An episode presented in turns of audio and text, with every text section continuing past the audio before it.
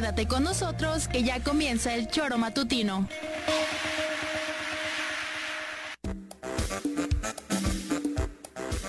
Porque somos quienes alegramos tus mañanas. Interactúa con nosotros y búscanos en nuestras redes sociales como El Choro Matutino. Sintonízanos desde nuestra página web www.elchoromatutino.com y llámanos a cabina al 777-311-6050. De lunes a viernes, de 7 a 9 de la mañana, por Radio Desafío y también por Irradia FM 103.7. Somos la mejor revista informativa del país. Somos...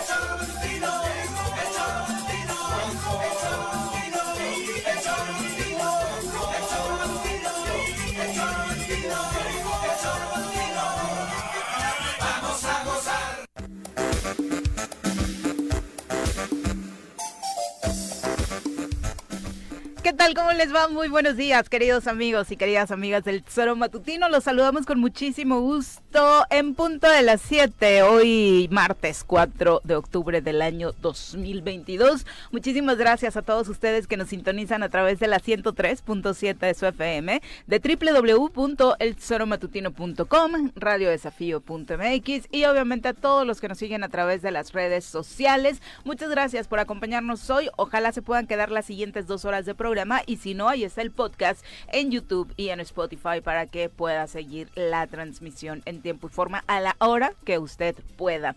Un abrazo fuerte para todos los franciscos. Hoy, por supuesto, día de San Francisco de Asís. Hay muchas comunidades eh, que tienen también celebración importante, así que en cualquier lugar donde lo estén escuchando y tengan pachangón o fiesta patronal, pues por supuesto que se la pasen muy, muy bien. Señora Rece, ¿cómo le va? Muy buenos días. ¿Qué pasó, señorita Arias? Buenos días. Hoy es Paco. Hoy es Paco. día de los franciscos, exactamente. Son Panchos, Pacos, Pancho. Que ayer lo hiciste enojar. Las Sí, dos cosas. sí, y Paco lo tengo muy claro porque nuestro programa de fútbol cumple aniversario el 4 de octubre y los primeros años lo celebrábamos en Emiliano Zapata. El- en ese municipio tienen una gran tradición acerca de la celebración de, de San Francisco. de sí, Asís, ¿no? ¿eh? Mira, lo sabía. Sí, sí. Bueno, bueno, pues felicidades a todos los Panchos. Pancho y Paco es Francisco. Es correcto. Las dos son Pancho, Pancho y Paco, ¿no? Frank. Frank. Beck- Beckenba- Frank Beckenbauer. Ese es Franz, pero también tendría aplicación en alemán, seguramente, Ah, ¿no? seguro, cabrón. Pepe, ¿cómo te va? Y Pachi en vasco. ¿Pachi? Sí, Pachi. Pachi. Hola, Viri. TX. ¿eh? Hola, Buenos Juanjo, al ¿Qué pa- qué pasó, días, Pepe? días. Que no es lo mismo armar un pancho que armar un paco. No, oye, oye, Es armar un pedo. Sí, Sí, claro. también. Son tres cosas bien distintas. Muy, y, un solo, muy y un solo Dios verdadero. Como Ah, el no, que ayer no, se armó no, en Cuernavaca, pero ya platicaremos de eso. Vamos a presentar antes a quien nos acompaña hoy en comentarios. Directamente desde la Suiza morelense, llega cargado de pulque, barbacoa y quesadillas, el polémico diputado local de la 54 legislatura, Pepe Casas. Bienvenido. ¿Cómo te va, mi querido Pepe? Viri, Pepe días. y Juanjo, ¿Qué ¿Cómo onda? estás? este, Pepe. con cada vez más complicación para levantarse temprano allá Sí. con el frío, platicaba ahorita Ah, con ya, Juanjo. ya. Sí, ¿no? Está Bueno. uno acurrucadito, ¿Congeladitos? bien Oh, a. ¿Aproximadamente qué temperatura andan trayendo ahí en Huitzilac ahorita? Ahora- En la madrugada se irá a un grado, dos grados. Ahora estaba a 5.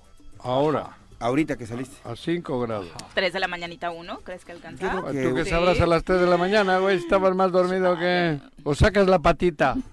Sí, ¿Eh? para a mí, con el dedo gordo a ver cómo Y está. te A ver, queda, El, el agua. Te y te queda como pija de pingüino, ¿no? Ahí el dedo. Sí. Quieto, No, Lo cabrón, que pasa es que está que era otros 30, 40 metros más arriba que... No, la diferencia sí. es contundente. Pasando el mercado de Santa María, Sí. la verdad es que se nota claramente la diferencia. Estamos a al clima de 3.000 metros de ¿no? altura. Joder.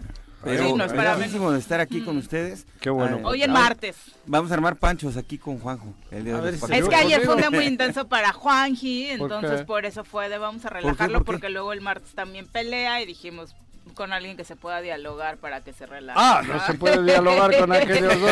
Con Jorge y Paco resulta muy complicado frente, no. y el público el público lo sabe. Se ¿no? estresa también, el público No, el. Paquito es muy vivo, Paquito es muy vivo. Felicidades a. Paquito. Saludos, Paquito, Paquito. Santillán. Por supuesto por su Joder, santo, ¿no? Hoy otro pedo se podrá, cabrón. Porque ah sí se le juntó el cumpleaños de Mari, el santo. el santo. Entonces anda crudo. Por eso no. Ayer vino. no. Ah, sí. Wow, Y sí. lo confesó así. Sí, sí, sí. Todavía- no, mira, todavía tiembla el micrófono. Con- oye, Paco, huele a bacardía aquí. No, creo que trae, creo que fue un cóctel. Desde que íbamos en la prepa, en la prepa le mezclaba todo, ¿eh? Le- Paquito. No, hombre, Paco Tampoco anden quemando a Paco aquí porque se va a enojar. Ya ven que tiene fama de buen muchacho en la- Sí. entre la sociedad morelense. Pero bueno, ayer eh, hubo un movimiento policial en eh, Rancho Tetela, aquí en Cuernavaca, justo en las inmediaciones de un colegio. Se empezaron a dar eh, una, una persecución de entrada, así incluso la comunidad estudiantil que estaba terminando de tomar sus clases curriculares empezó a reportarlo. Y es que autoridades federales encabezadas por la Fiscalía General de la República estaban eh, generando una detención en contra de un hombre que es líder eh, de la familia michoacana en territorio morelense. Eh, según lo trascendido, el hombre detenido es quien se conoce como el Seven que ya llevaba un rato operando en el estado de Morelos, le decía, con liderazgos y pactos importantes también dentro de la delincuencia organizada que opera en nuestra entidad. Más tarde empezaron a circular imágenes sobre lo acontecido. Eh, hay quien dice que, bueno, por supuesto, estas imágenes podrían incluso ayudarle al delincuente después del el debido proceso que tanto debe cuidarse. Pero bueno, ahí están exhibiendo de alguna u otra forma también creo que parte de lo que llamaba la atención es cómo entre siete no logran La dificultad para poder... desarmar a uno, Sí. ¿no? Lo que pasa que esas no han sido publicadas por la autoridad. Sí, por no, eso parece que es una persona. es de, una la, de la propia persona- escuela. eso- digo, te digo por lo que podría ocasionar en el juicio. Creo que no. Siempre y cuando no sea la autoridad, no hay implicación en el debido proceso. Ayer me explicaron eso. Ok. Fíjate que. Y- Digo, en el entendido de que medios de comunicación también tenemos Tam- responsabilidad. Pe- sí, pero mientras no sea la autoridad la que filtre o suelte, creo que no tiene no tiene implicaciones el hecho de que se publiquen videos y cosas. Porque ayer vi que circularon redes. Bueno, primeramente Lo decía por el ejemplo que más ha trascendido sobre el debido proceso en el país, que es el de. Carlos Flores de Mola y su transmisión de la detención de... Sí, pero eso ya implicó que la autoridad fue cómplice. La, la autoridad lo permitió. Lo- Pero la transmisión la hizo No, pero- un medio de comunicación. Sí, pero no, no, no, no, ahí el pedo no fue que lo transmitió, fue que la autoridad lo permitió, el doblaje que hicieron, Sí. Montaje. o el montaje, Sí, que sí, digo el doblaje, ahí por ahí fue el pedo, que la autoridad permitió hacer una doble toma una hora o dos horas después, por ahí vino el asunto, les obligaron a fingir el acto cuando, no- o sea, publican no el original, publican la farsa que hicieron después. Sí. Por ahí creo que fue el pedo y la chica está... El documental habla de ambos temas, pero Sí, sí, pero si no hubiesen hecho lo que hicieron Loret, aunque lo publiques, si no es la autoridad... Bueno, no sé, yo no soy abogado, cabrón, no entiendo de eso. Pero fíjate que yo lo que veía ayer, Juanjo, digo, qué bueno que se dio esta detención. Eh, sin duda eh, sirve al, al tema de la sociedad. por supuesto. ¿no? Pero yo parecía que estaba viendo una película mexicana de Rafael Inclán, de, de esas de pistoleros, porque... Hay una donde sale de extra el portero Cruz Azul Jesús No. Corona, que tampoco logra desarmar No a los delincuentes. Pero- sí, pero- y así es. Pero imagínate nada más un personaje de este tipo, como lo han calificado el día de ayer, el operativo entre Pero, a ver. 7, 8, lo quieren agarrar y todavía grita un elemento, este, fuerzas este, humanas, ayúdenme y No, eso gritaba él. No, fue una ella. chica, una y decía elemento. que lo Ah, bueno. desarmaran, Sí, sí. entonces, este, qué Pero delicado. él, él pedía ayuda a los ciudadanos. sí. que lo estaban secuestrando. Que lo estaban Pero hay una chica por más- parte de la fiscalía que grita que Pero lleguen más elementos. Esa fue Yo creo pronto que- cuando se hace el operativo, una versión salía de que a parecer se estaban secuestrando a alguien. Por Sí. eso no- me extraña mucho cómo sale la gente a defenderlo. O sea, Pero no porque sabes, salen dos personas. Qué bueno que... sí, pero están armados, Pepe. Sí, ¿Cómo sales como ciudadano a defender a alguien cuando ves cinco personas con armas largas y salen dos personas, a mí me Pero- parece que qué bueno que solidarios, Aquí lo- pero, pero- si no sabes el contexto, híjole, ya después se identifican los oficiales, dicen Aquí "Somos lo- Y, y que policías". no sabrías, ¿no? o sea, Además, no, no sabía nadie del operativo, ¿eh? Nadie es nadie en el Estado. ¿Qué, qué es difícil un es? operativo Pero que lo aquí lo la importante es eso. Aquí no es el, el que si la agarran o no la agarran o se tardan en ponerle las esposas. Aquí lo importante es que vinieron otra vez de la Fiscalía General de la República Así es. Hacer la chamba. a hacer la chamba. ¿Con Como este grupo siempre elite de la. Marina? ¿Eh? ¿Con este grupo elite de la Marina también? ¿O solamente fue No, la eso era la Fiscalía. Fue la Fiscalía. Fue la. Fiscalía General de la República la que interviene y los agarra. Aquí no intervino nadie. Luego llegaron otros. Sí, sí, sí. Pero la- el operativo fue de la Fiscalía General de la República. No tuvo nada que ver, estos ni se enteraron. No, el Estado no supo. Cuauhtémoc todavía tiene el dedo en la nariz quitándose los mocos. ¿Cuántas lleva así? Es el punto, ¿no? Joder, O no, sea, pero, eso, es otro pero mañana dirá, ya, ya hemos agarrado a ocho, eran diez y nos faltan cuatro, cabrón. Pero bueno, porque la no agarró federación ni uno. se lo ha permitido, ¿no? Pero Ojalá no además- se lo permitieran. No, pero aquí esas medallitas sí se las cuelga solito de jefe, por favor. Detuvieron a uno en Morelos, hay que decir que colaboramos y que Pero sabíamos, mentira, no, se enteran de la fiesta. No, porque Y- además... y, los chingones que llevan tiempo aquí. Me va a decir el, el Guarneros que no saben. Entonces, ¿cómo si sabe la Fiscalía General de la República? A ver, esto es un dato interesante. Te vienen. El operativo no fue improvisado. No. Ya sabían que estaban aquí. Sí. No dicen a nadie para que nadie les alerte. Y llegan y los agarran. Pero si la Fiscalía General de la República sabe que están aquí, los de aquí no tienen ni puta, ni idea, perdón.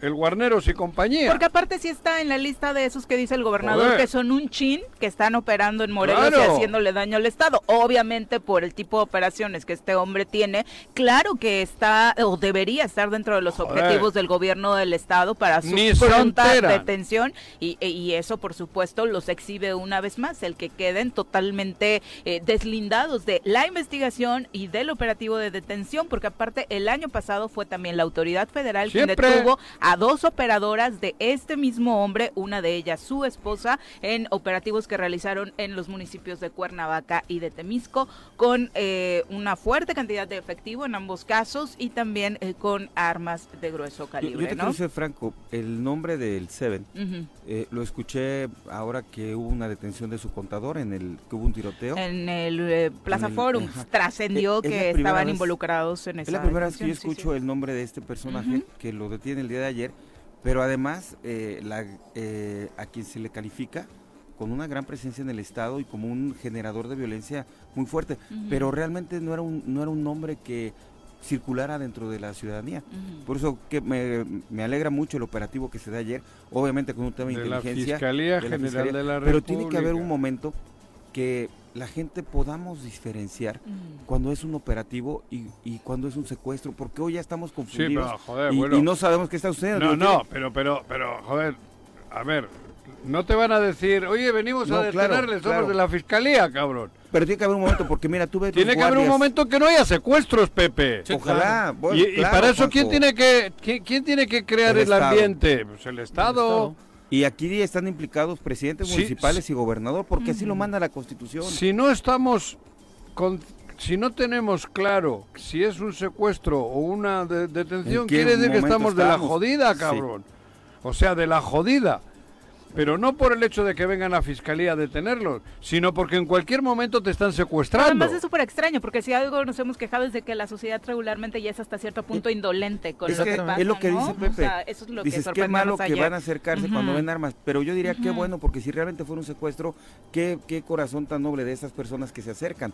Pero ¿en qué momento te expones? Porque ya nadie se expone. ¿eh? Y comentaba el caso de Toño Villalobos con el tema de la ambulancia, que no se activó el protocolo para que fuera.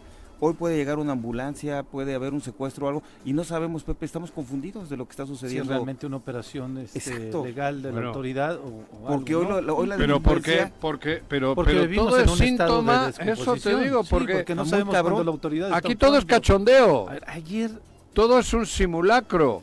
Eso, mira, Simularon tener un hospital. ¿No simularon eso cuando empezaba Claro, el pedo la de la pandemia, cuando se morían cada minuto una y qué bueno persona? que lo dices porque a la sociedad se le olvida, Juanjo, cómo, cómo Por montaron eso- el comercial para hacer este todo ese tema.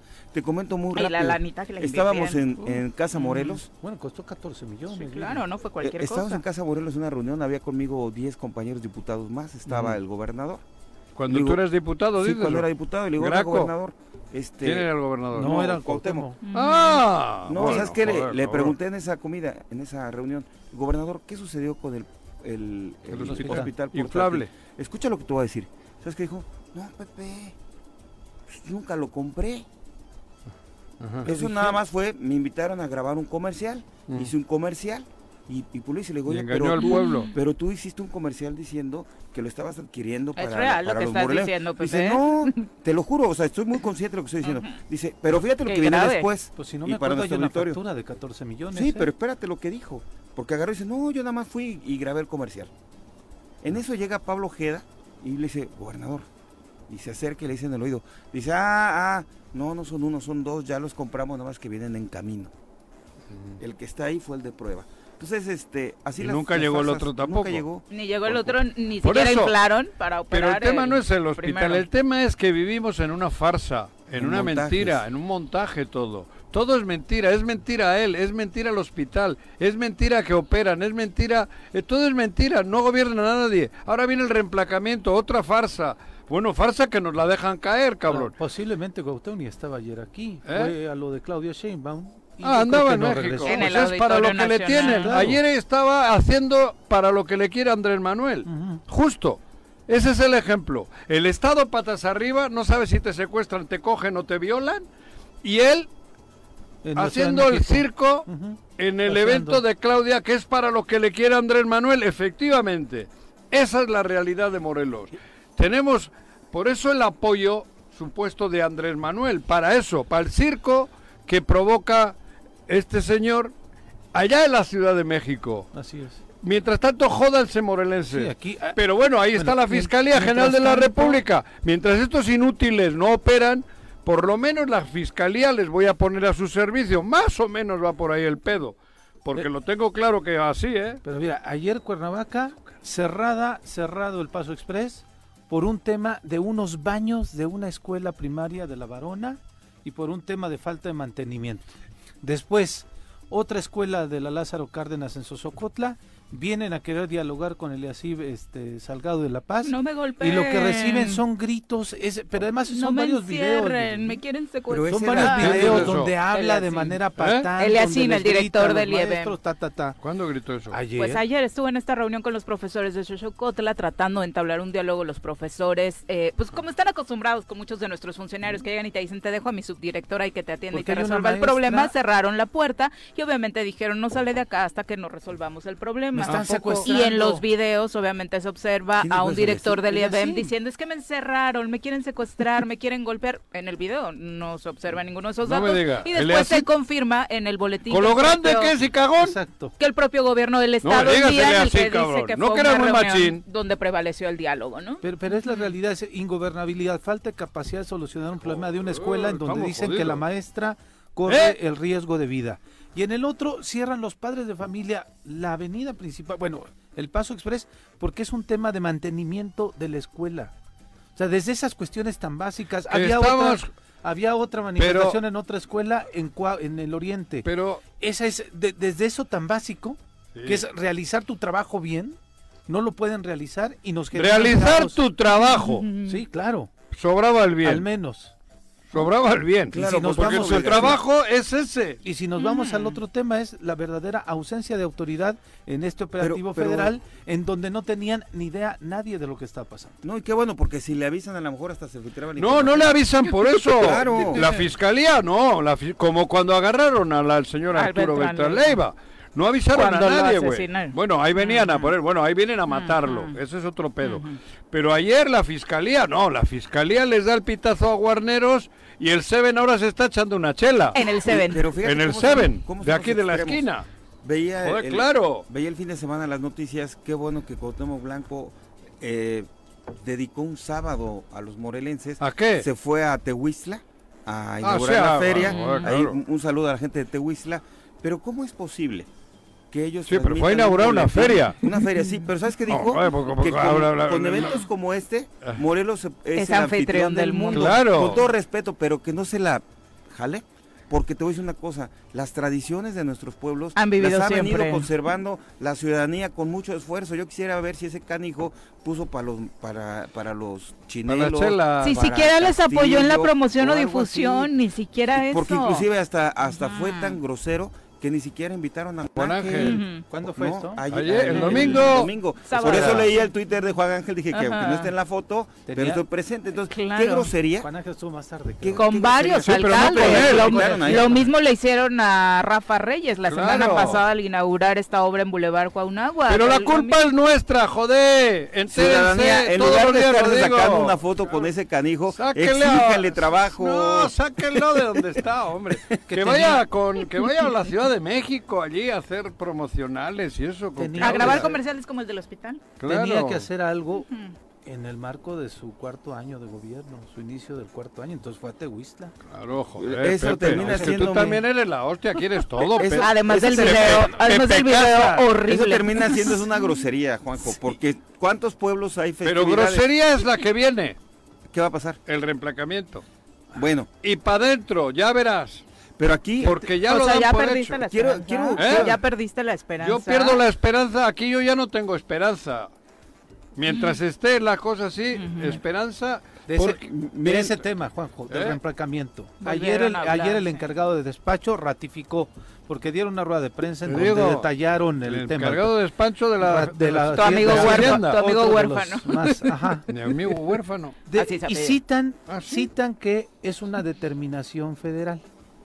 Ayer pues traté de hacer un poquito... Lo dijimos en la mañana. Lo Sí, dijimos en la mañana que ¿sabes desde el año dice? 2000 se aprobó en No, el pero estado de La Morelos. norma esto. oficial, Ujú. porque ellos dicen que es el gobierno federal, Viri, y dicen que la norma oficial... Escuchan el choro, pasen La el norma, monitoreo. sí, la norma oficial dice solamente en uno de los tantos puntos, el fabricante de las placas metálicas y calcomanías de identificación vehicular objeto de la presente norma deberá garantizar que los materiales recubrimientos, textura, gráficos y letreros impresos tengan una duración mínima de tres años a partir de su fabricación. Claro. Pero no dice que las tengas que. que las tienes Claro que que cambiar. no. la- puedes cambiar la- la, misma. Sí. Si no te ya no brilla o esa sí. madre. Y cabrón. hasta gratis. Pero Pero dice no, no es. eh, elementos impresos, mínimo tres años. Claro. Pero se están comprometiendo al proveedor a que, que por mínimo tres años Tenga que calidad. buena calidad. Pero, Pero, no. en la norma oficial que ellos dicen, porque dijeron es el gobierno federal quien nos ver, obliga y tenemos que cumplir.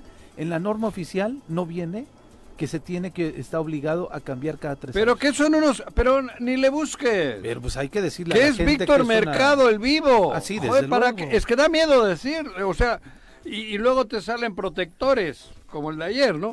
Pero es Víctor Mercado. Cuando no esté, deja de Mira, les quiero ingenio. No, no, compartir. mencionen el individuo, Ah, ¿eh? les, quiero yo compartir insisto el- que nos digan alguien en la ley.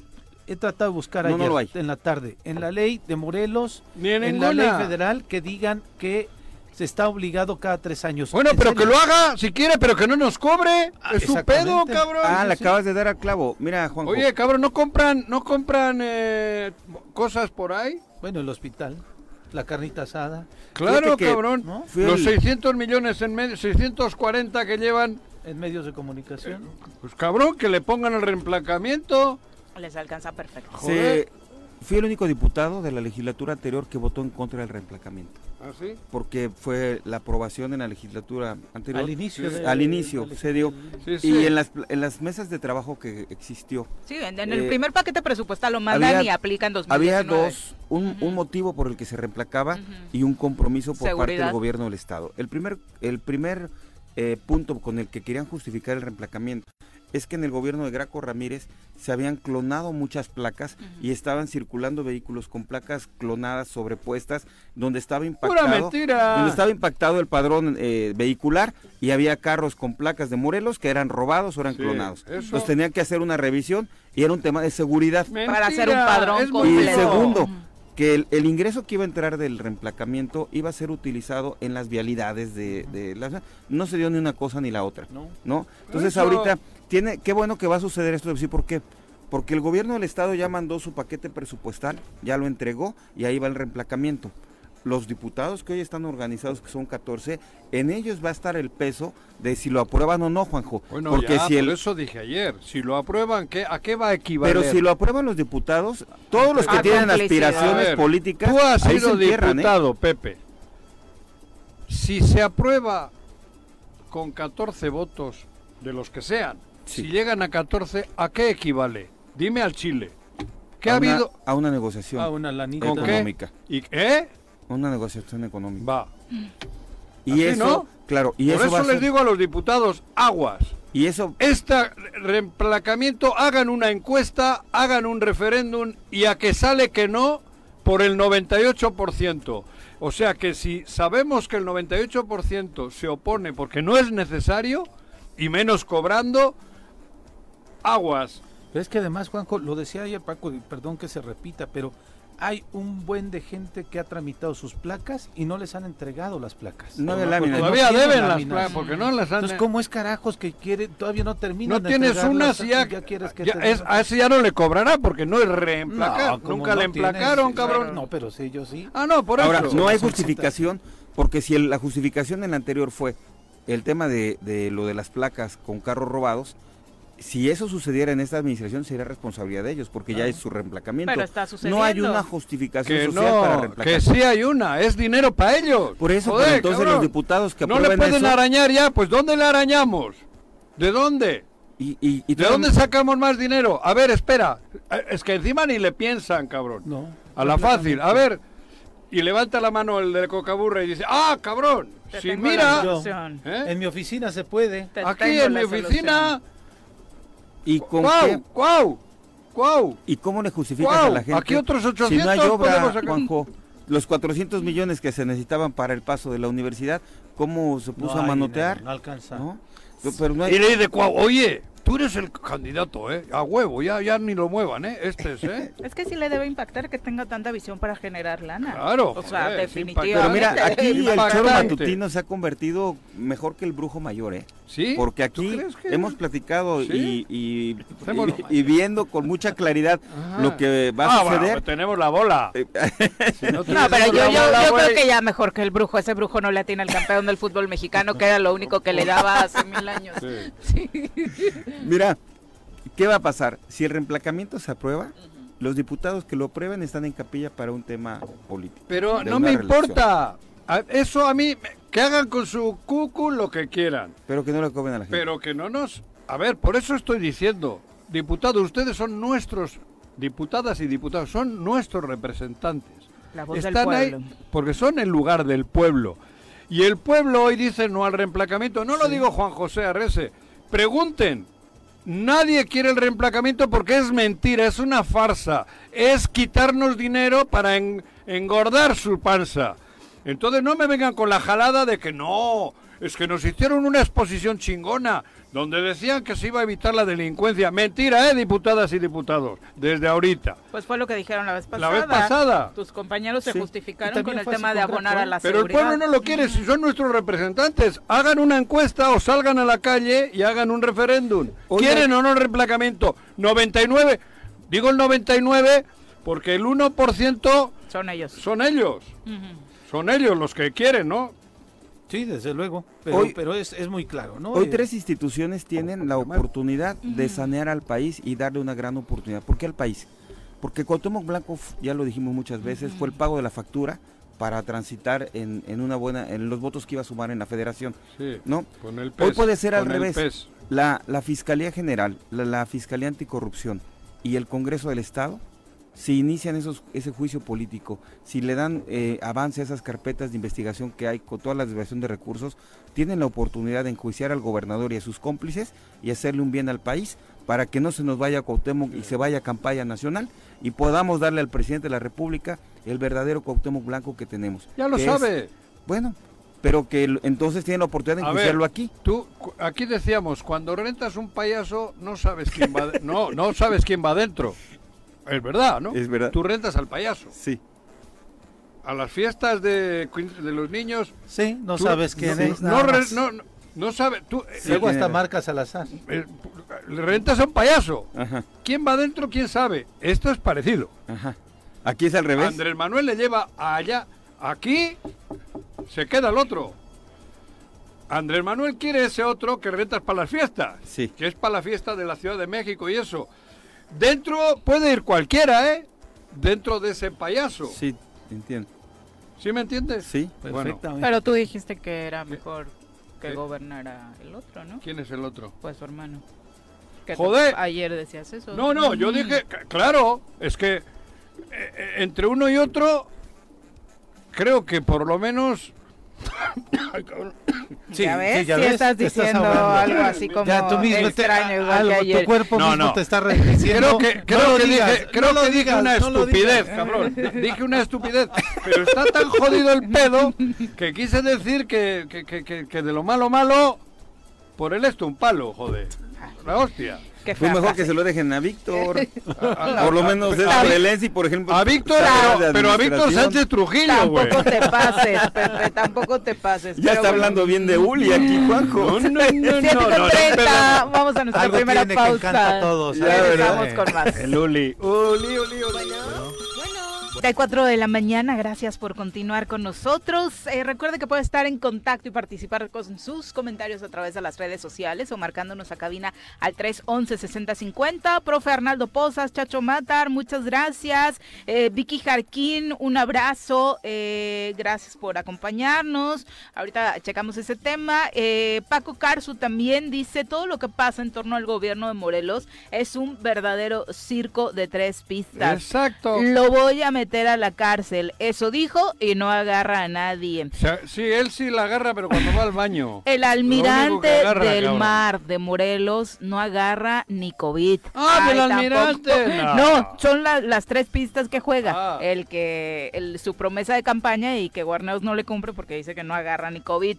Dice, a mí sí me indigna, por ejemplo, que no in- invita a Juan Ángel a, a eventos como el que mencionaba Mejor Pepe Casas. Ángel. Pero eso sí, ya todos son de Morena, ya están pensando en acomodar a su gente, a ver qué candidato van a poner. Eh, la verdad es que es terrible lo que estamos viviendo. Mira, yo no quisiera decir lo que voy a decir.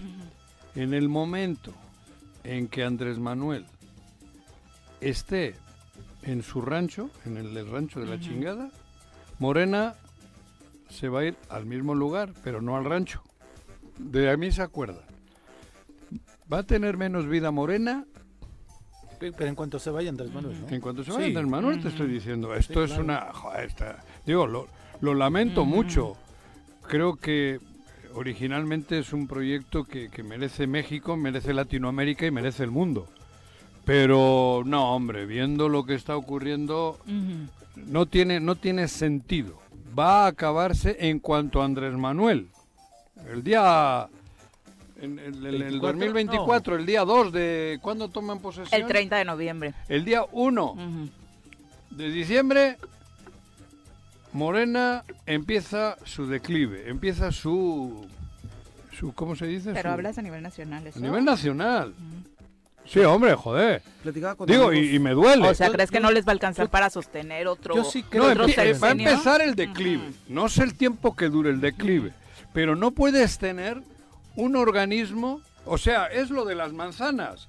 Si tienes cuatro o cinco manzanas y vas metiéndole manzanas buenas, va a durar mucho el canasto, incluso si las vas refrescando dura, dura siempre. Pero si ya le has metido chingo de manzanas podridas, ese canasto se pudre, güey. Llegaron a decir lo mismo Se en la pudre, y Ciudad hay de México, manzanas, Juanjo. ¿eh? Llegaron a decir lo mismo en la Ciudad de México. De hecho, parecían confirmarlo con el mal gobierno de No, pero de está Andrés Manuel de todavía. Mancera y demás. Y mira, le sigue. no, Pero ahí pero- con pero- Marcela pero sí, porque sí, Andrés Manuel está. ¿no? Pero ganaron, refrendaron el gobierno. No, pero Andrés Manuel Después ha estado fue- siempre ahí, ¿eh? Y el gobierno lo han mantenido. Por Andrés Manuel. ah, Fue Andrés Manuel, después Ebrard. fue Marcelo. No, no, pero Andrés. Manuel es el espíritu en la Ciudad de México también. Ahora, a el- pesar de los Mancera y esos el- que han ido haciendo El, barrabasada. el, el problema no es del propio Andrés Manuel, Juanjo, también. Bueno, que ha concentrado su liderazgo en él. Lo que pasa que ha que- mantenido bueno, toda la hegemonía. Sí, pero que él, ha él no es toda todo la lo política no, no, sí, alrededor pero, de él. pero él no puede con todo, joder. Él, él- a ver, No, sí, yo sé que no puede con todo. por, Pero, por eso, pero liderazgo y, y- y- y yo, creo que, esa concentración de poder. a en ver, su y no lo voy a justificar, lo que está ocurriendo en Morelos No es imperdonable. Pero en el resto, los individuos, sus apóstoles, hombres y mujeres, deberían de haber hecho mucho más de lo que están haciendo, mucho más. Los apóstoles del Mesías. Sí, es verdad, Claudia los no está apóstoles. haciendo Así les dice la oposición, Joaquín. Entonces, tú no caigas cabrón, en ese Claudia no juego. está haciendo lo suficiente, Marcelo no está haciendo lo suficiente. Seguramente cuatro o cinco sí, pero y, y- y Mario Delgado está haciendo lo suficiente. Ah, no, Mario Delgado está echando al caño todo. Por ejemplo, Está Y tirando Cuau, al que también es de Morena. y- y- y- Platicaba con amigos fundadores de Morena. Por eso yo, yo estoy haciendo mi chaqueta mental. A mí me parece que Ah. Morena, el día 1 de, novie- de diciembre, empieza su, de- del 2024, empieza su, su declive. Y están muy conscientes de ello. Platicaba con amigos fundadores de Morena. Tiene fecha de caducidad. Sí, pero el PRI la tuvo, pero en 80 años. Pero eh, eh, Esto en Morena cuatro días. en el 24 viene, viene, obviamente se va a ganar la presidencia de la República. Salvo que quiten las pero se manzanas podridas se ahora, ¿eh? Porque Morena no ha generado cuadros, Juanjo.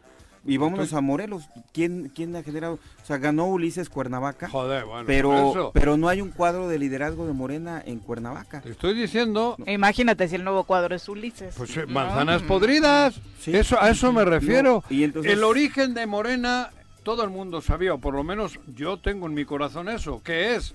¿Para qué es? Y te ves, en- te, te- te subes al barco y de la madre que me parió. Sí, ayer justo en la Si visita este de estaba el otro día allá y este allá, ¿y qué, qué hago yo en este barco, cabrón? en la visita de Sí. Cuauhtémoc al evento de Claudia ayer le recordaban eh, gente de la Ciudad de México a través de redes sociales de por qué no trajiste a su hermano si fue uno de los que le hizo la vida imposible a Claudia Sí, Claro. en la Ciudad de México. Al final llegó, sí, Ujú. sí, al final llegó y justo decían eso, que el nivel de... Y eso la gente de la. Ciudad de México ¿Cómo lo decirlo? sabe. ¿eh? Es que decían otras palabras ver, en redes sociales.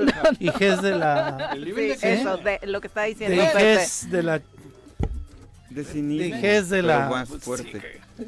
Pero sí- sí- sí No te voy a decir porque sí nos van a vetar. Sí. No, pero el nivel de cinismo, vamos a dejarlo ahí, al que pueden llegar. Digo, tampoco Claudia es que... ¿No escuchaste la más feliz del en una mundo rueda de prensa de aquí no. el otro día cuando hablaron mal de Rabín? Ujú.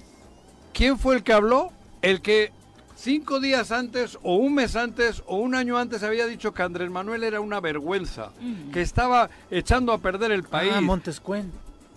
¿No lo dijo él? Sí, y que quería ser candidato al del PRD en el segundo distrito cuando Galloso estaba... Ajá, bueno, por eso. Pero una persona que unos días antes había dicho que lo peor que le ha ocurrido al país es Andrés Manuel, Ajá. estaba... Ahora pidiendo la Ahora salida de está, Rabín. cabrón. ¿Y Entonces, quién le abre la de la puerta? mano con Uli. ¿Quién le abre ¿Tengo la razón puerta? o no? Por eso, ¿tengo razón o no? ¿Dónde va Morena? Joder. O sea, Por eso hay otros... Hemos mencionado dos nuevos Y- y cuadros por eso, que... y- Por y eso, por eso quiero resaltar la declaración de, de este Juan Ángel. Digo, también haciendo un llamado a, a la conciliación entre Ulises y. Rabín. Pero tiene mucha razón. Bueno, si no ver, se ponen buenos cuadros, la marca no va a ganar Bueno, en Morelos. ¿eh? A ver, es Juan Ángel es el alcalde, tiene que decir de vez en cuando Enviar mensajes cositas conciliadores. así. Cositas así Románticas. las que decir. Y oye, además romántica. encanta. el le encanta hablar romanticismo. con romanticismo. Claro, eh, cabrón. Pero lo dijo cierto, si no hay buenos cuadros, si no hay buenos candidatos, la marca solita no va a No, ganar. pero es que no hay buenos cuadros, no son ni cuadros, son manzanas podridas, entiéndanme. No, yo lo entiendo, Juanjo, pero para Entonces, ejemplificar lo ¿qué- que está qué hay- sucediendo. Si va Víctor ¿Qué tiene que hacer la oposición? La oposición tiene una oportunidad impresionante. Y Morena va a ganar diputados federales, senadores y presidencia de la ¿Otra República. vez? Pero a de, de gobernador En el hacia 24. abajo, no han, no han entendido. En Morena, No, no, el cuando fue- 24 va a ganar porque Andrés Manuel es Andrés por Manuel. eso, por Andrés Manuel. Por eso, sí, claro. Bueno, Morena Andrés Manuel. Pero no le El van a dar la gobernatura. ¿Eh? No le van a dar la gobernatura. ¿La de dónde? O sea, Aquí la de Morelos. La no, de no, Morelos no, no es que alcanzarían la de. Morelos la gente va a diferenciar su voto y Por ya lo saben. eso, por eso, en Morelos Va a ser muy complejo. va a ser complejo. Depende El candidato. si van manzanas podridas o si va alguna manzana de estas bonitas, verdes bonitas. Bueno, ya hablamos Verdes, de un montón naranjas. de manzanas podridas. Y tiene, dime una manzana que no esté podrida. ¿En dónde? En Morelos. Joder, cabrón. ¿En Morelos o en Morena? En Morena. Bueno, joder, oye, en Morena, Morena, Morena es muy... A ver, la izquierda de Morelos, joder, hay gente interesante, ¿cómo no, cabrón? No voy a dar nombre. Y eso en todos los partidos, ¿eh? Claro. Yo quiero sacar Sí. aquí a Juanjo ya la primicia y no se deja. ¿Qué El primicia? Yo... de con Joder, quién a quiere ver, ir. te lo digo, claro. Gente de Morena. El primero que debería de estar al frente de esto es Rabín. Sin Digo, duda, nada más por lógica y por el trabajo realizado, ¿no? pues, pues, debería estar al frente y estar al frente de Morena, de las can- de la Si canasta de Rabín es Morena. candidato de Morena a Morelos, Morena gana. Por eso tú me si, has preguntado. si pones cabrón. algún otro de los de enfrente del si pones a, a- si pones al a, Víctor, Cocaburra, a Uli, al de a la de Hacienda, ¿quién es la de Hacienda? eh, Sandra, ¿no? ¿Ya ves? No, Te ya dijo no es- Paco que con ella no Ya te no metes. está ella en Hacienda. Mónica Boggio. Ah, no es la de administración. No, ya perdón. en Hacienda. Está en la jefatura de la Está el- oficina. de- está el En que- Hacienda es un encargado, de- es un Es huérfano. Por eso. Es López huérfano. Tiene razón. Eh, por eso, pero estamos viviendo una tragicomedia en Morelos. Esto es una tragicomedia. Terrible, por supuesto. Son las 7 con 43, nos vamos a con 48 de la mañana. Gracias por continuar con nosotros. Recibimos con muchísimo gusto ahora en cabina mira. a un gran amigo de este espacio, porque obviamente ha sido eh, en la primera etapa de este programa incluso nuestro colaborador asiduo. Una vez a la semana usted escuchaba sus comentarios por acá y por supuesto nos da muchísimo gusto recibir en cabina a don Juan Salgado Brito. Don Juan, ¿cómo le va? Muy buenos Muy días. bien, hombre, muy agradecido, querido Tocayo Juanjo. Eh, muchísimas gracias, Viri. Eh, Pepe Montes, Pepe Casas, gracias. Gracias, y desde doctor. luego muchas gracias a quienes amablemente nos escuchan. ¿Sabes qué? Te vi llegar y me dio alegría. Te lo juro, ¿eh? No es cebollazo. No, no. eh, sí, Eres de las tú, eres un, tú eres un hombre auténtico. Ajá. Te vi y dije, la madre, lo cabrón, sé. qué gusto. Gracias. Y lo digo sinceramente. Sí. Y veo algunos cuando entran puta. madre. No, y ¿sabes qué? Pero Yo venía te- te recordando. vi eso. Me revivieron los recuerdos Ajá. de cuando fui coconductor, Sí. que trajiste a Andrés Manuel aquí, Sí, sí. que, que le publicaste cuatro páginas en Playboy. Exactamente. Cuando. Viri me hizo el honor de presentar mi libro ahí en el Museo de la. Ciudad. Es decir, que hemos caminado juntos, Juntos. con Pepe, en un momento en el PRD, después en, Qué rec- en Morena, en las izquierdas, con Andrés Manuel, más Cuando bien en el cuando- Cuando movimiento. coordinaste en el PRD la primer campaña, de- bueno, en el PRD de Andrés Manuel, la segunda fue, ¿no? Eh, en Este, el doctor. 2006, cuando me 2006, exacto, salgo del primera, PRI, ¿sí? Sí. me invita Andrés Manuel y me integro en su movimiento Ajá. y luego, pues pasada la campaña, me nombró coordinador del movimiento, eh, primero A ver. como la Convención Nacional Democrática. Así es. Juan, hace rato hablaba de manzanas sanas y manzanas podridas. ¿Qué explicación me das? Ahorita se me ocurre esta pregunta. ¿Por qué tú, que creo yo que serías de las manzanas sanas y buenas para el Estado, con tus defectos, obviamente, como todos los humanos, pero ¿por qué, por qué no llegas, cabrón? ¿Por qué llegan estos? ¿Por qué, por qué Juan está cerca y no, y no llega a, a- a estar al frente de, de Morelos, por ejemplo? Gente como tú, ¿por qué no llegan? Y llegan los bandidos, o llegan gente, las manzanas podridas. No, no, te lo digo en serio. Mira, en- ¿Qué ocurre en Morelos? Mira, lamentablemente, pues en todos los partidos en- hay tumores cancerosos que deberían extirparse con la fuerza de la sociedad. Eh, yo creo que la ciudadanía la debe la apretar más para ir depurando, ir cribando eh, a la llamada clase política de todas partes. ¿eh? Sí, sí. Y en este caso quiero decirte que sí pienso participar en el 24.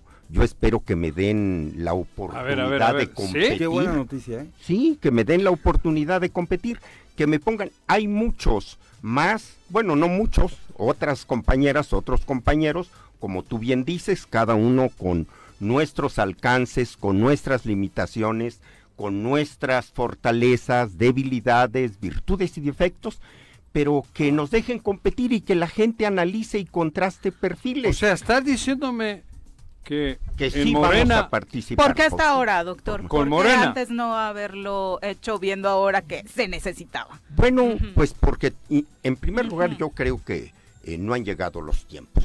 Cuando lleguen los tiempos, yo espero que me dejen participar, que me permitan participar y que me encuesten. Andrés Manuel siempre ha dicho, el que traiga más pueblo y que nos sometan a un escrutinio de la ciudadanía, ¿verdad? Cuando llegue el momento y que las encuestas y la opinión pública opine y decida. Pero ese, el que traiga más pueblo no es un arma de doble filo, porque Cuau trae bastante pueblo detrás de él, pegados a su balón en el pie, pero trae pueblo. Pues sí, lo cierto es que pues Cuauhtémoc eh, tenía una fama pública, la sigue teniendo, eh, mucho más en otras entidades. eh, Ahora y- mismo en otras y- más, y- sí. y, bueno, pues eso le acredita la posibilidad de seguir vigente en la vida pública. Lo que, lo que hay que recordar, eh, doctor, es que en el 2012 estuviste a punto de ser candidato a senador. Y ahí en, en alguna negociación o de rebote fue que ya no se pudo dar y fue eh, eh, Rabín y Fidel de Médicis quienes encabezaron las senadurías en aquel momento en esa alianza. Es decir, no has estado tan alejado o no No. has estado alejado de la oportunidad de ser candidato, de aparecer en la boleta y esto fue apenas en el 2012. Mira, Andrés Manuel eh, en dos ocasiones eh, me ha eh, procurado impulsar para la gubernatura, fue en el 2006, ¿verdad? Ante la posibilidad de que hubiera, Cuando Una- ganó Adame. cuando, Sí. sí, ante la Sí. posibilidad de que hubiera una Fernando sustitución de candidato en el PRD. Y me dijo, si no hay sustitución de candidato, este, yo te invito a que seas coordinador de mi campaña. Y luego en el 2012 me lo volvió a plantear. 8 Y yo le- con 13 de la mañana. Y Juanji siempre preguntando sobre cómo conservar la juventud. Ya, regresando al aire, ya, ya. del aire le pre- eh, Ah. en el siguiente corte le preguntas. Perdón. Bueno, por supuesto seguimos con los comentarios eh, del público. Chacho Matar dice, me parece que es una gran noticia la que acabamos de escuchar. Hombre. Una excelente opción el doctor Salgado Brito Sin para duda. Morelos. Desde hoy yo propongo que nazca la asociación Los Amigos de Salgado Brito para apoyarla. No, no es broma. Buena idea, Chacho. Salgadista, Chacho, ya se declaró, ¿eh? declaró, Ya el sí. primer Ya se No, declaró no, para que luego no andemos viéndola en otros lados, ¿eh? creo que había sido un día bueno para, para Morelos. Querida Megui Salgado, también un abrazo para ti. Gracias por estar al pendiente ¿Será de la transmisión. No ¿Eh? sé, no sé. Yo creo que también le dio gusto la noticia. Igual está con un li... Ay, Megui es una gente decente. Por eso. ¿Qué te pasa? No te lo voy- no te lo A la voy más a guapa se le escapa un pedo, ya te Perdón, perdón, Megui, por este exabrupto. Eh, nos acompaña en cabina Guillermo Gerardo Hurtado de Mendoza, director estatal de la Red Mundial de Jóvenes Políticos en el estado de Morelos. Bienvenido, muy buenos días. Muy buenos días, muchísimas gracias. ¿Qué Gracias onda? por, por el espacio y pues bueno, aquí estamos a sus órdenes. De Temisco. Sí, de Temisco. Mira. Paisano. Así Oye, qué- qué bueno que eh, estén surgiendo también cuadros políticos en el municipio, que es algo que se necesita. Eh, y particularmente en esta red ya hemos platicado antes del trabajo que realizan, pero comparte con el público un poquito cuál es la tarea Sí, a la que claro se que abocan. sí. Bueno, la Red Mundial de Jóvenes Políticos es una organización no gubernamental. eh, está presente en 28 países eh, em, a nivel mundial, Ujú. en los 32 estados de la República y en 35 de los 36 municipios del estado de Morelos. Eh, eh, Cabrón, ¿y qué red es esa? Ni, Eh. la, ni, ni la Comisión Federal tiene tanto, cabrón. Sí, realmente somos una ONG que está conformada por jóvenes, este, desde los 15 hasta los 35 años. Y pues bueno, eh, actualmente en el estado de Morelos nos conformamos por un equipo de 170 jóvenes. Que bueno, nos, eh, nuestro principal objetivo es promover este, los 17 objetivos de desarrollo sostenible que tiene la, la ONU. Y pues bueno, trabajar en el desarrollo social de las juventudes, en la participación ciudadana de las mismas y pues bueno, adentrar a, a las y los jóvenes en el ámbito político, en el, en el ámbito público, para que puedan preocuparse pues desde sus comunidades, desde sus municipios y pues Dices que es mundial, internacional. Sí, Entonces es- tiene ideología, es- supongo. Bueno, eh, la ideología este, es muy plural, en realidad nosotros dentro de la organización nos manejamos de manera plural. O sea, Eh, podemos encontrar a chicos que estén incluso militando en cualquier partido. Sí, así es, no hay ningún problema. Nosotros lo único que, que No tenemos no como asustes, dentro de nuestro reglamento es que no podemos eh, hacer un, un llamado a, a participar dentro de algún partido Pero político. está en España, por ejemplo. En Y ahí puede haber gente del Partido Comunista y, Y de del, Vox. y de, de, ¿de qué? De Vox. ¿De Vox? Sí, bueno, por ejemplo, aquí en México Oy, oy, oy, tenemos oy, oy, eh, Va a haber participantes de- cortocircuito ahí, Sí, cabrón, sí. en esa red.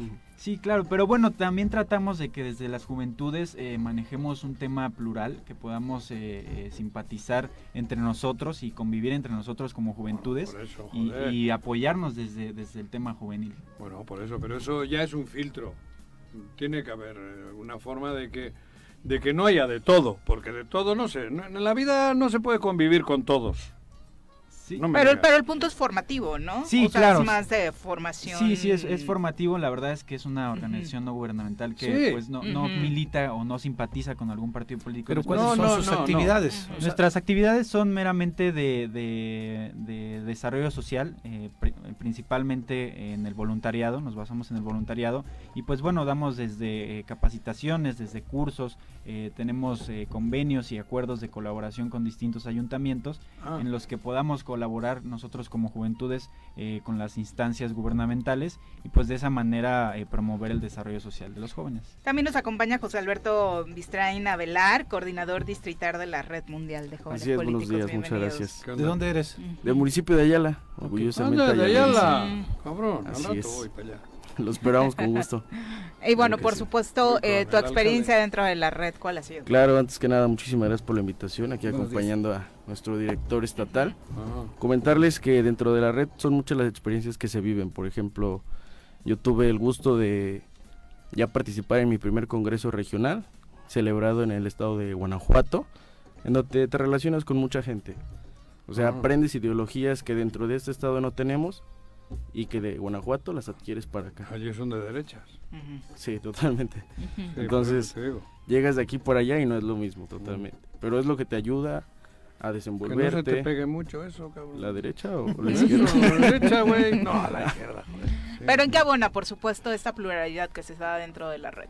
Pues bueno, nosotros este, tenemos esta eh, percepción de que las juventudes deben de dejar esa política vieja de, de estarse peleando de un bando a otro. Obviamente las, las ideologías partidistas son importantes para una definición concreta ya en el ámbito político, pero creo que las juventudes eh, y, y nuestra generación en específico ya tenemos un chip de realmente trabajar, de realmente hacer algo por la ciudadanía y de dejar ya en el ámbito político eh, las peleas de que eh, si tú eres de derecha, si tú eres de izquierda, mejor como juventudes abonar en lo que nos toca abonar, eh, en, en empujarnos nosotros mismos hacia arriba y que bueno, en un futuro pues ya si nos toca estar de un lado u otro, pues eh, saber trabajarlo y hacerlo de una manera eh, positiva. Si hay algo en lo que coinciden eh, los jóvenes hoy en día, ¿qué es?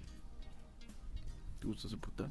En que estamos cansados de la vieja política, al menos desde mi persona puedo decir eso, en el que las ideologías de los políticos de antes ya no son las mismas que los jóvenes tenemos. Sabemos que la política cambia cada año, cada campaña electoral ya no es lo mismo. Entonces, si queremos es lograr muchas cosas diferentes en donde todos participemos y todos estemos involucrados, que es la finalidad de la red mundial, como decíamos, que hay de todo, pero siempre abonando. Siempre va a haber problemas, como lo mencionaba Juan José. Juan José, pero pues de eso se trata, de, de que todos compactemos en lo mismo y que esos problemitas que haya, tratemos de solucionarlos, porque de eso se trata al final de ¿Esta cuentas. ONG de qué vive? Eh, Digo, ahí tienen recursos. ¿o No, realmente no tenemos un al- financiamiento por parte nada. de nadie. No. Nosotros con Es nuestros, ajá, con nuestro propio recurso de Ajá. cada uno de los miembros, pues nos dedicamos a, a- a abonar en lo que podamos hacer. Y pues bueno, realmente nuestras actividades no requieren de un, un recurso inmenso. Cuando se ha requerido, pues nos hemos acercado con autoridades, no de un mismo partido, sino en- de manera plural. No te dé Eh, miedo decirle, güey, cabrón. No, no, no, yo lo digo porque, pues bueno, si, si Alberto de repente tiene buena comunicación con algún personaje público, pues se acerca a pedirle alguna gestión. Si yo tengo comunicación con alguien, me acerco a pedirle una gestión. Entonces nos, nos componemos de esa manera, eh, hablando en términos económicos, así no es como nos manejamos. ¿Quieren nosotros. vivir, eh, trabajar en la política? Pues obviamente. yo en lo personal sí me gustaría, eso, este, que no, bueno no vivir de eso, pero sí, sí, sí sumar. vivir para eso, ¿no? O sea, Ajá. para la ciudadanía, sumar, creo que eh, haciendo un buen esfuerzo podemos lograr eh, grandes cosas que a lo mejor No, pues no si se ha se visto necesita gente personajes. joven. Sí, claro. Ha- Hace un ratito escuchaba eh, de- Juan de las personas jóvenes que hablaban, que creo que ya no son tan jóvenes, pero pues hay muchos en el estado que, que han impulsado, ¿no? En el Oh. municipio de Puente de Ixtla, por ejemplo. Este, la diputada Andrea Gordillo también es una de los personajes que han impulsado. El municipio de Ayala también. Así es, en el municipio de Ayala, un joven ya en reelección, el candidato a diputado local, anteriormente a presidente, el licenciado Pablo Antonio. Molina Mora, Ajá. entonces la diputada actualmente por Digo, el no son décimo jóvenes de su edad, ustedes son mucho más jóvenes. ¿Qué edad pero digo, tienes? ellos Yo tengo empezaron 24 desde- años. ¿Y tú? 22 años. Te ves más jodido que él, güey. ¿Verdad? Viven allá, Gracias, se despertó más temprano para llegar, claro. Desde las 6 Vienes agarramos. mañanado. Me hubieran dicho que el tráfico estaba así, me venía a las 5. Ándale, ándale. Muchas gracias. Si hay jóvenes que quieran integrarse a esta red, ¿cómo los contactan? Sí, claro que sí, tenemos este, nuestras páginas eh, oficiales eh, en Facebook e Instagram. Y pues bueno... eh, ¿Aquí es- no estaba el regidor? Jesús Rosales. Sí, de hecho es sí. parte de nuestra organización, el regidor Ah, Jesús Sí, Rosales. sí, claro, así Este, lo es- conocimos. sí. Es, es otra de, de los, de los perfiles jóvenes que Claro. también están impulsando y que bueno, creo que está haciendo un extraordinario trabajo. Sin duda. Sí, saludos, Pues, Chucho. Sí, saludos a nuestro compañero Jesús. Y pues bueno, para ¿En, en qué redes estás, dices? Estamos en, en Facebook e Instagram como Red Políticos Morelos y en Facebook Red Mundial de Jóvenes Políticos guion Morelos. Y pues bueno, aprovechando, este, invitarles también el próximo lunes a las 11 de la mañana en el Congreso del Estado estaremos firmando un acuerdo de colaboración con distintas eh, eh, titulares de instancias de la mujer de, de varios municipios. Eh, esto para eh, poder eh, obtener un apoyo en cuanto a términos de asesoría jurídica, de ases- asesoría y acompañamiento emocional a nuestras miembros. Y también el día 10 y 11 de diciembre tendremos nuestro Congreso Regional en, aquí en el estado de Morelos, en el cual vendrán eh, compañeros de, de la red de...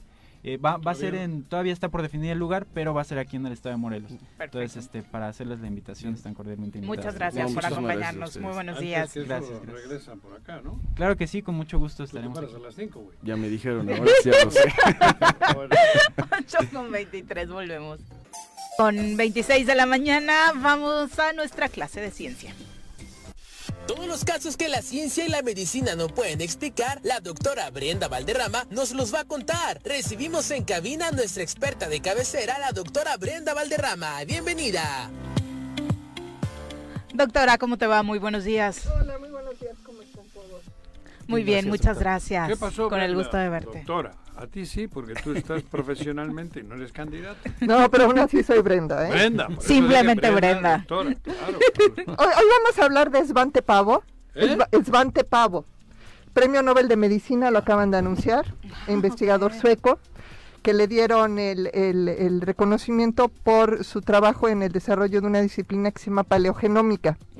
Y les voy a explicar en qué consiste. Pues si no vamos a pelearnos. Hace 600 mil años, Porque no te va a entender No a nada. entender. vas a ver que sí, A ver. Hace 600 mil años eh, eh, comenzaron a evolucionar los primeros prehomínidos, o sea, una, una rama de, de los primates, de los monos superiores, que empezó a desarrollar ciertas habilidades, como por ejemplo caminar derecho o, o poder utilizar herramientas.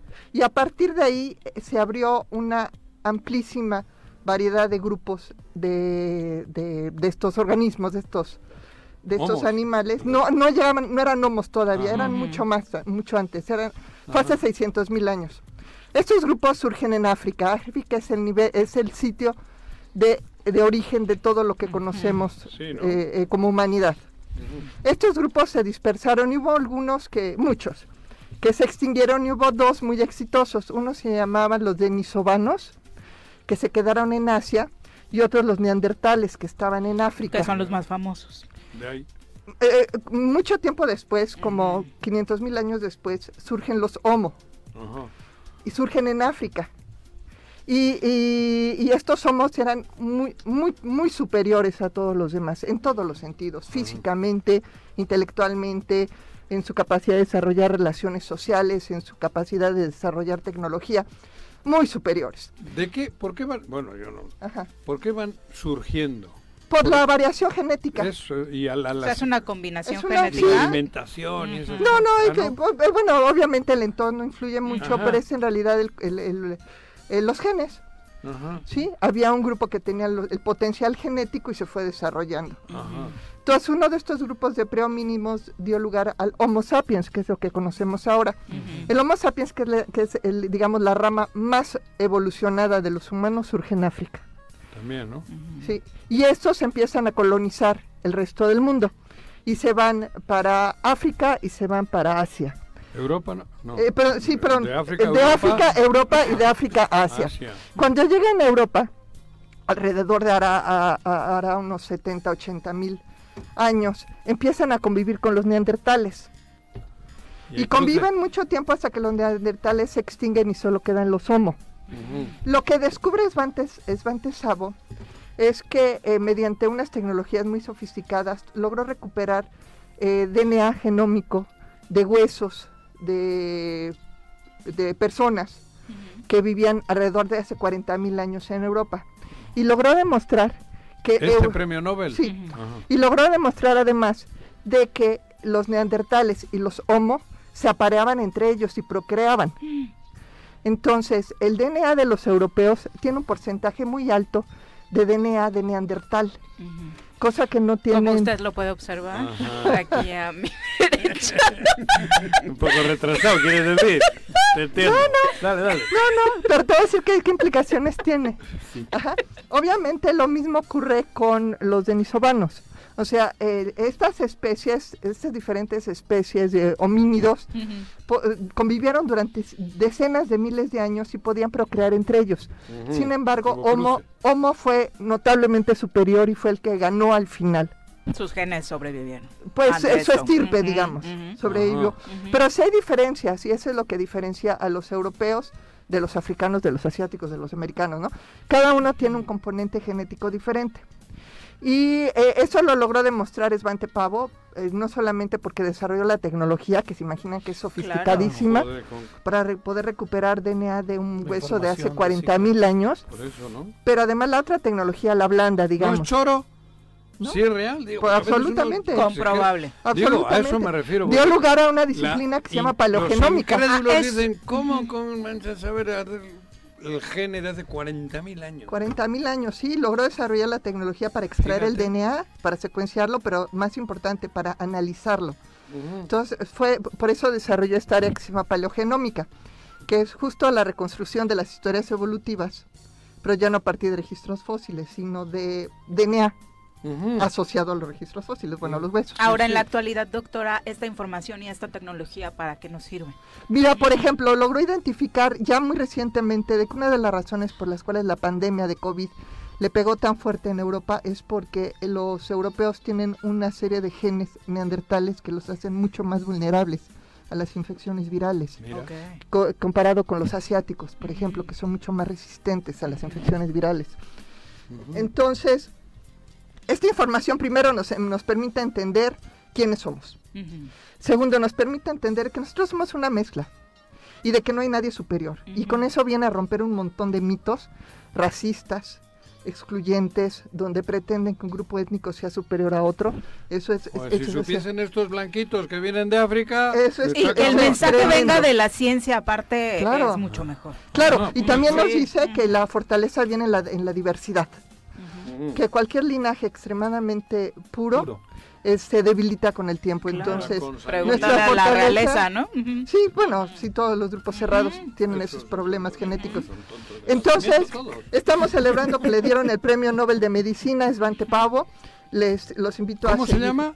Svante Pavo, P-A-A-B grande O, Pavo. ¿Y, y su formación médica Eh, sí. cuál es? Científico. Sí, Eh, es su científico. rama es... Él está en biomedicina y- se especializó en este tema de la paleogenómica, en un momento en el que no se podía hacer nada de esto. En realidad él montó todo hace unos 40 años. Y los resultados son espectaculares y nos da mucho gusto que le hayan dado el premio Nobel de Medicina, muy merecido, pero todavía más que se transmita su mensaje, ¿no? Claro. Y, y entender que, que contrario al, al espíritu de muchos grupos eh, sociales, en realidad el- el- el- la rama más perfecta de los humanos está en África. Por eso digo. Curioso. ¿Qué mensaje? ¿no? ¿Qué tal? ¿Qué mensaje y, la pobreza en la que tenemos sumida al continente? ¿no? para allá, ¿Cómo se llama el que. La devastación. ¿Cómo se llama el que quiere volver a ser Donald presidente? A Trump. Sí. Dile, cabrón, que, que también Que es una raza superior, ¿no? Que, que viene Como se cree. de... Pero no es una raza, desde ahí, desde ahí este es el, el- asunto, ¿no? Claro. De hecho, el, el puro hecho de que se haya demostrado que hubo eh, entre eh, cruzamiento genético, que haya apareamiento, te deja muy claro de que éramos nada más diferentes variedades de la misma especie. Ahí dentro de todo eso, por ejemplo, los vascos ahí están hace miles y miles de años y no tienen, digo, no hay... Difícil de identificar de cuál de todas estas mezclas es, cabrón. De- Digo, de- digo, yo no lo sé, pero seguramente ¿Ah, se sí? puede, ¿eh? Ah, no, Seguramente sí, se puede. seguro, seguro. Pero ahí están en, en- en ese punto de la geografía de, de Europa, cabrón, y son miles de años atrás. Sí. Y seguramente con todo esto que dices se va a saber. Sí, el seguramente por qué se están ahí, estamos ahí, ¿no? Seguramente. Y también se le puede asociar a ciertas características. Doctora, qué gran mensaje hoy, Sí, por supuesto, no, para el mundo con la entrega de este Nobel que deja además de un mensaje científico, médico, también un mensaje social que el mundo Ándale, necesita pues, hoy que más se que jodan nunca, todos ¿no? los, los estos como los arios. Supremacistas. Sí, Los claro. supremacistas, Arios, Sí, cualquier mensaje de ese tipo es ignorancia. Es ¿no? ignorancia y, y, este, y exclusión. Exacto. Gracias, Qué bueno. doctora. ¿De qué? Que están muy bien. Muy buenos días. Brenda. Son las 8 con 35, volvemos. Juanjo. Bueno, bueno. 8 con 38 de la mañana. Le queremos enviar un abrazo y nuestro más sentido Dani. pésame a nuestro querido amigo y compañero Daniel García y a su familia por el sensible fallecimiento de su abuelo, don Fermín. Un abrazo muy fuerte Un hasta abrazo, Miacatlán, por Claro, supuesto. llevaba y- ya un par de días. y días complicados en Apagándose salud, el señor y ya entonces, bueno. parece que se fue a otro plano. Exactamente, y ojalá haya trascendido en paz. Eh, vamos a nuestra clase de feminismo. Lo vamos a tirar. Todo lo que necesitas saber sobre feminismo para que caiga el patriarcado. Con Nat Carranco.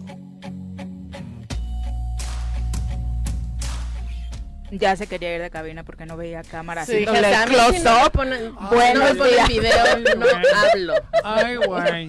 Y mi cámara. Digo, joder, Nat. Ahora resulta. O sea, les valemos madre. Llegan por la cámara, cabrón. Ahí en la banqueta. Creía que venías a verlo. No, el próximo martes le veremos en la banqueta. No te voy a Con engañar, cámara, no cabrón. venía por ti, Ay, vengo ay, siempre ay. por la cámara. Bienvenida, Nat, buenos días. Buenos días. Tienes mal el rimen. Ay, Ay. Bueno, tal vez sí, porque, ¿sabes? Ah, Este, hoy, hoy nos despertamos con, con la mala noticia de que nuestro Max, que es nuestro perrito, falleció. ¿Ah, sí? Sí. Entonces, ¿Qué- a lo mejor sí traigo ¿Qué una edad? perdida. 11 años. Ah, uh, ¿chiquito? Es, no, era u- 11, 11 años ya de vida y era un bulldog inglés. Y pues Ah, sabemos bueno, que eso, los bulldog ingleses. Viven un poquito sí, menos. tenía demencia senil, pobrecito. Ah, sí. Ya estaba Es típico. malito. Aparte fue un gran compañero de tu Sí, bebé, ¿no? sí, sí. Eh, eh, yo creo que las mejores eh, niñeras que hay en cuanto a raza de perros son los bulldog ingleses. Son Ujú. maravillosos. Grandes compañeros. El boxer también es un buen Sí, también, también. Viene Entonces sí, tal vez sí, tal vez sí el rímel está un poco corrido. Tus lagrimitas. porque- Pues sí, porque tengo corazón, aunque no creas. ¿A poco? ¿Y palpita? Mucho. Una Mucho. grosería. Sí, qué bueno que no- te No, síguele. En un momento tan solemne sol- sale con sus De alburas. tanto dolor. desgraciado. Joder, cabrón. Albur no era, cabrón. Bueno, pues el día de hoy vamos a retomar el tema que veníamos usando ya algunos programas sobre el diccionario feminista y vamos a hablar de una palabra que es comúnmente usada peyorativamente para lastimarnos, para ofendernos a las feministas y que mucha gente, ¿A las feministas o a especial las mujeres? a las A las feministas, feministas, a ver. y que generalmente usan pues los hombrecitos machistas este, que, que se ven que se ven em, como ofendidos por las cosas que nosotras hablamos y es el término feminazi. Ah, el Y- Claro, sí, sí. Ese es- Está de es- moda, ¿eh? Yo Otro, no otro término ignorante, como el que Así es. decíamos No, no, pero yo no había escuchado eso hasta hace poquito.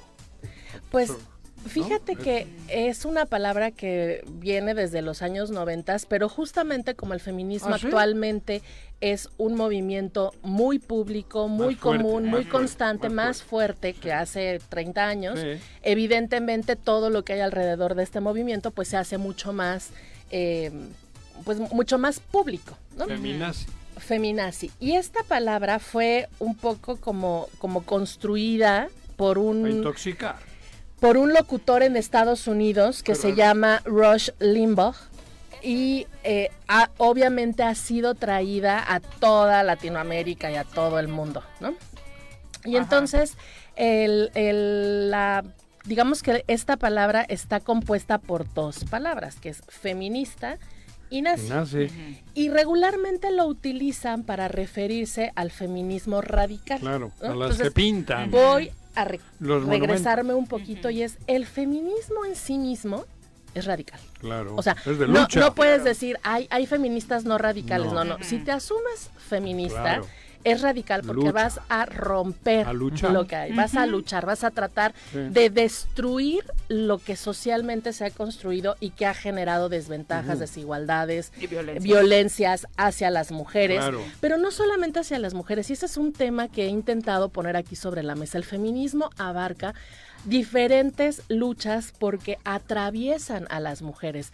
El racismo, la pobreza, eh, el capitalismo, la, La eh, explotación la laboral. explotación lab- o sea, hay una gran cantidad de temas en donde nos involucramos cuando se trata de derechos humanos. El derecho a la educación, a, A- participar a democráticamente. participar. ¿no? Y entonces todo este trabajo que hacemos, pues evidentemente le va a molestar especialmente a los hombres. ¿Por qué? Porque estamos luchando para tirar los privilegios. Bueno, no a todos. A- en general sí, porque justamente estamos tratando de romper privilegios. Y habemos quienes ya de por sí traemos privilegios, y en eso no voy a discutir porque yo los tengo, y hay otras mujeres Más feministas que dicen, a ver, feminista blanca, aunque no sea yo blanca, blanca, sí tengo como estos rasgos de estudiada, de tener trabajo, de...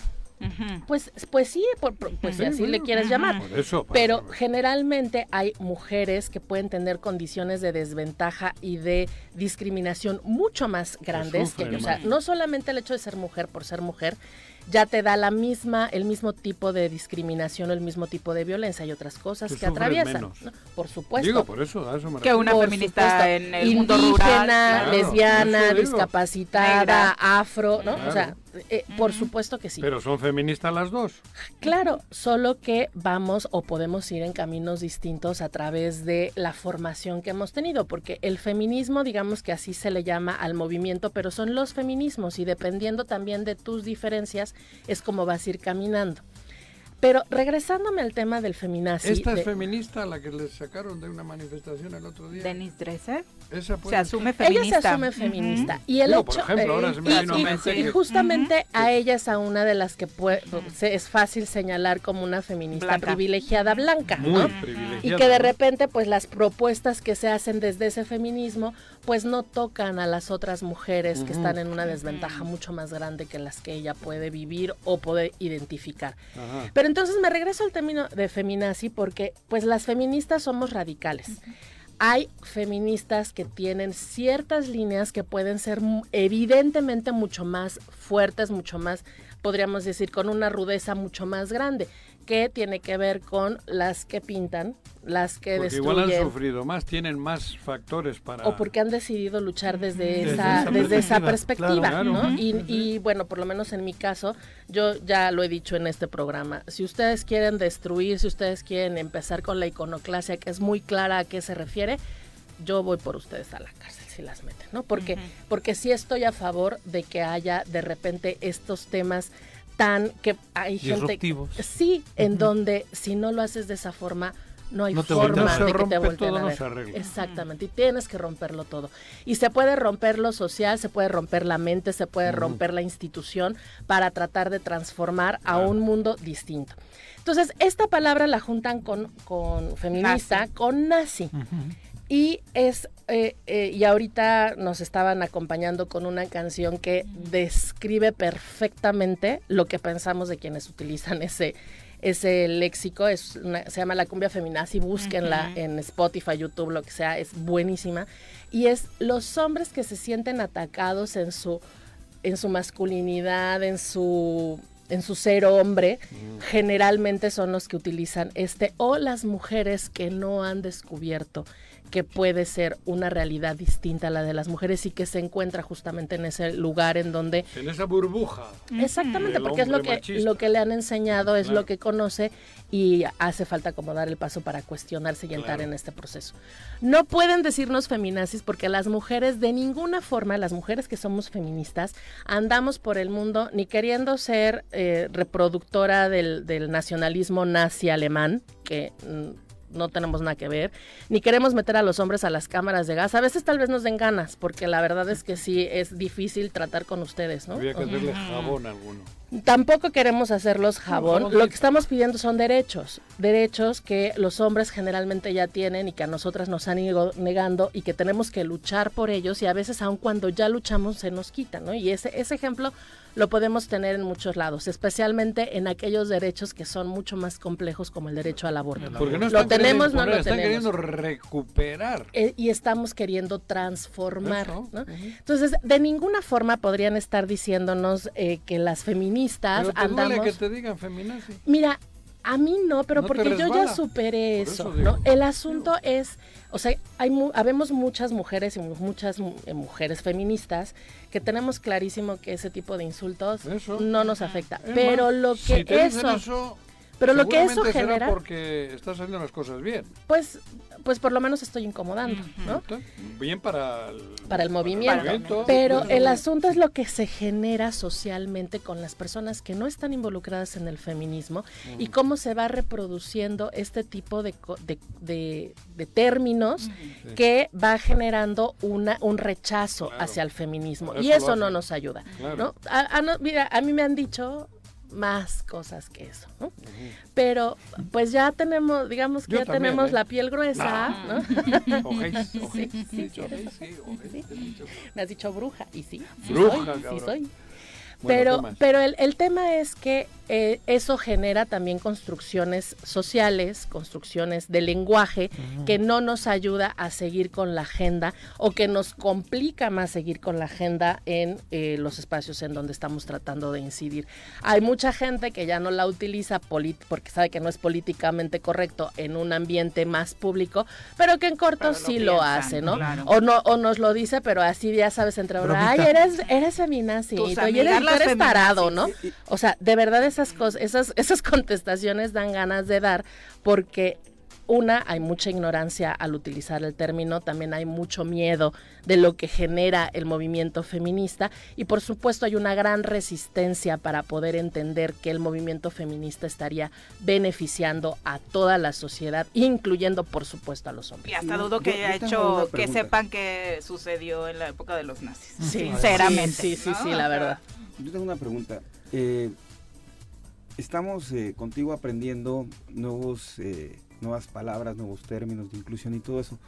Pero me surge una, una pregunta, una duda. Yo me voy a la base de lo que decía Juárez, ¿no? El respeto al derecho ajeno es la paz. Me voy a la base que los valores de una familia, el respeto a las personas, es la base de todo ello. Sin embargo, ya se ha polarizado y se ha hecho ya muy grande el tema este, en el tema de la comunidad lésbico y sus derechos, de los feministas y todo. Mi pregunta va a lo siguiente, yo ya estoy revuelto con tanta información, me quedo en tratar con respeto a, a- a quien yo me, me tope, pero ¿cómo es el perfil de un hombre para una feminista? O sea, no sé si tú tienes esposo, tienes hija o algo, ¿cómo, cómo tiene que ser el perfil de un hombre? de morir, de, de un hombre, de una feminista, porque hoy resulta, que yo me quedo en la tradicional que invito a una chica a comer, pago la cuenta por cortesía y a lo mejor eso es ofensivo porque es un, un acto de poder. Si le abro la puerta con un tema de cortesía, No, no, no. este, Sí, también la pagando. Que pague. Yo me quedo- yo me quedo- me quiero quedar en lo básico que es el respeto, ¿no? A, a la persona. Pero, ¿cómo es el perfil de un hombre para estar con una feminista? Mira, yo creo que, bueno, una sí tengo esposo, o sea, si hay alguien que me aguanta, la verdad. Joder. Para desmitificar que las sí, feministas las no se feministas, casan ¿no? y- soy, y soy de estas cabrón. feministas que también son criticadas dentro del movimiento feminista porque soy heteronormada, pues, estoy casada, tengo un hijo, mi hijo es hombre, mi marido, como dice bien, hasta el Max era este Macho. macho, o sea, sí, en mi vida hay hombres y, y, y los agradezco y y no, no tengo tema con eso como algunos otros feminismos. Pero yo creo que la base de todo también está en comunicarte. O sea, es como, oye, te quiero invitar a salir, este, tienes problema con que yo invite. Y entonces la chava pues te va a decir, ¿sabes qué? No, yo prefiero que tú tu cuenta, yo mi cuenta, pero platicarlo. O sea, esa, esa es una base. La otra es que... A mí no, eh, güey, tú invítame. Sí, yo también. No platico. Yo- Ay, porque también es el pretextito de muchos de, Ajá. ay, eres feminista. Sí, claro. Claro, Claro, claro, Paga, cabrón. Y algo que, algo que dices, Pepe, me parece también muy importante, el respeto. Solo que a veces confundimos eh, esta, esta palabra de respeto. Yo puedo respetarte en tu forma de pensar, pero no si lo que estás haciendo es difundir discursos de odio, difundir discriminación. Y esa es la diferencia. O sea, es, ok, qué bueno que tú seas eh, feminista, eh, y, y así te respeto. Pero si vienes y me dices que es- este, los, hay que matar a los gays o que los gays no son personas o que no tienen derecho a casarse o que las mujeres no tienen derecho a abortar, pues no, ese es un, ese es un discurso Pues que va en contra de otros. respeto, ¿no? Pues ya no, ya no podemos estar diciendo que eso es respetar tu opinión, ¿no? La libertad de expresión, ya lo habíamos dicho aquí, tiene límites. Y eso no quiere decir que no respetes a la persona, porque justamente lo que está haciendo la otra persona es no respetar tus derechos y tu forma de pensar. Entonces yo creo que por un lado la comunicación y las feministas pues tampoco tenemos un tipo ideal de hombres, más la mayoría de las feministas ya no quieren tratar con hombres. ¿eh? ¿Por qué no? Pues porque las experiencias han sido horribles. Porque, la, porque violentan, porque discriminan, porque matan, porque aprovechan Violan. sus privilegios. por- y entonces hay muchas mujeres feministas que dicen, no, yo gracias Pero a es porque hombres". son lesbianas. No ¿O es- necesariamente. Digo, por eso, por eso la No necesariamente, Ah, ¿no? es No que, ¿sabes qué, necesariamente, Juanjo? es un Yo he visto mucha- muchas este, mujeres que van a sus movimientos y yo no sé si lo utilizan como una válvula de escape de sus casas, pero las he visto manifestarse, traer este pancartas y todo, y llegan a su casa y las mandan por las caguamas, ¿eh? Y eso es Y eso, eso es- rompe el y- y, movimiento eso es y lo que quisiéramos tam- también. está sufriendo. Ajá, o sea, está ella tiene claro que hay algo que quiere a lo que quiere acceder, quiere- pero su situación personal, familiar, eh, su círculo social no le permiten por justo por los miedos Claro. o, eh, es difícil, o sea, incluso hemos hemos hablado en, en otros espacios, no en este, que hay muchas mujeres feministas que podrían estar viviendo violencia, aún sabiendo cuáles son los tipos Sí. de violencia. Y eso es algo bien complejo de tratar, pero la intención de poner en la mesa este tipo de palabras o hablar del feminismo es justamente ir tratando de hacer conciencia y de comunicarle a personas que no están familiarizadas con esto que hay otra forma de vida, que hay otra forma de ver el mundo y que si nos juntamos pues a lo mejor podemos transformarlo de mucho más Pero qué bueno que rápida Pepe ha preguntado eso, porque hay ocasiones, y digo, yo puta, estoy convencidísimo de, de- de lo Del que, movimiento. del movimiento. Pero puta, a veces como traemos tanta carga, cabrón, eh, contaminados por el mismo machismo, digo, puta, no sé si la estoy cagando. No, No, y, y aquí lo he, lo he serio, güey, platicado. no lo quiero hacer. Me, me parece que con Paco Ajá. Santillán en algún momento lo platicamos en, en esta mesa, en donde les decía, bueno, yo soy feminista y yo tengo muchos aprendizajes Ujú. de, eh, de machismo, porque así nos construyeron Claro. y el mundo está construido a partir de un sistema patriarcal que te atraviesa sí o sí y el trabajo de las feministas es estar constantemente cuestionándolo y cachándonos en qué momento estamos haciendo eso, pues una para dejar de hacerlo y dos para buscar mecanismos para que esto deje de Mejore. suceder, ¿no? Pues muchas gracias, Nat, por este tema. Pues gracias a ustedes y nos vemos la próxima semana. Claro gracias. De tu sí. Mes rosa. Gracias, Buenos gracias. días. Mes rosa. Sí, hable- Sí. hablaremos por supuesto también la Claro de que lo hablemos. En estas el fútbol también. campañas entonces. lo del mes Ujú, rosa. Ya se estrenó el balón también y la liga afortunadamente Y se sale- suma a esta campaña la durante todo. Y que, ojalá, que Bueno, ojalá no toda la solamente sea para ganar más Y el 30 dinero, de ¿eh? octubre mi Federación. Cumpleaños, Juanjo, ¿eh? para que le vayas pensando. Amitas, ahí sí amitas, güey. que nos invite a comer. Amitas. Que nos invite a comer. Ya nos vamos, Pepe, muchas gracias por Gracias, Lady. acompañarnos. Pepe bueno, Pepe, Pepe, Pepe, Pepe. Pepe, muy buenos días. Señora Rece. Pepa, tú Pepa y yo Pepito. Cabrón, los cuatro Pepe. Ay, sí. No, bueno, tan Ah, agradable. Tienes razón, Paco, que no ibas a juntar gente en el Zócalo si te presentabas a contar chistes. Juan. ¿Quién yo? Ayer te dijo. Bueno, ya nos vamos. Que tengan un extraordinario martes. Los esperamos mañana en punto de las 7. ¡Uy! ¡Se acabó! Pues así es esto. Esta fue la revista informativa más importante del centro del país. El Choro Matutino. Por lo pronto, el Choro Matutino. A bailar y a gozar, porque el